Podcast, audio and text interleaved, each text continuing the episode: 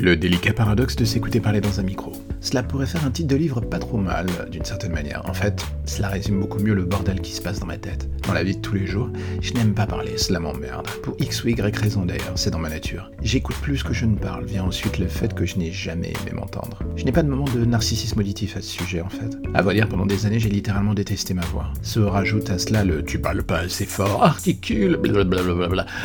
Vous savez tous ces moments où vous regardez la personne droit dans les yeux, que vous tentez d'être neutre et qu'au fond de vous, cette petite voix vous dit Mais ferme ta putain de gueule et va manger, t'es mort Oui, on se dit beaucoup de choses dans sa tête et souvent ce n'est pas très poli. Hmm, la voix important, même si on s'en invente une autre pour donner le change en fait.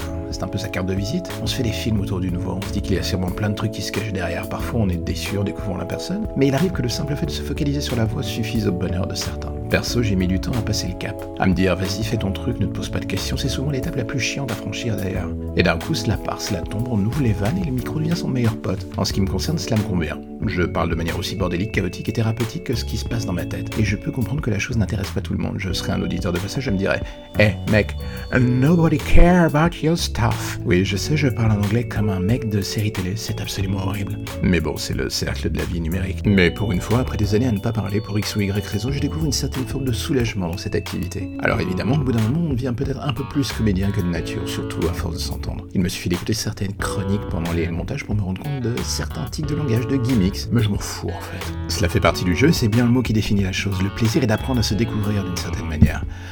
Voir cette chose que l'on pensait être un handicap comme une croix à porter sur le long terme. Après, il faut savoir quoi en faire et l'utiliser, et à vrai dire, c'est un boulot de chaque instant. Mais cette zone de test qu'est le podcast confère d'une certaine manière un petit bonheur personnel à la petite personne que je suis. Et pour une fois, en me lâchant un poil d'avril, euh, juste un poil, je vous rassure, je commence à m'amuser beaucoup plus.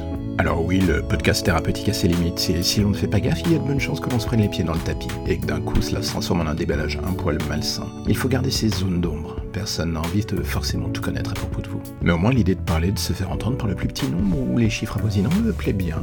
Il aura fallu que j'attende quelques décennies avant d'aimer ma voix et la trouver en quelque sorte.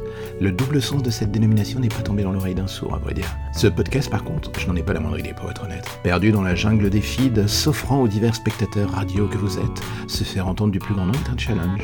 Mais que serait la vie de podcaster sans ce dernier d'ailleurs? Un épisode des grandes gueules ou une émission de Coé sans doute? En ce qui me concerne, je passe mon tour.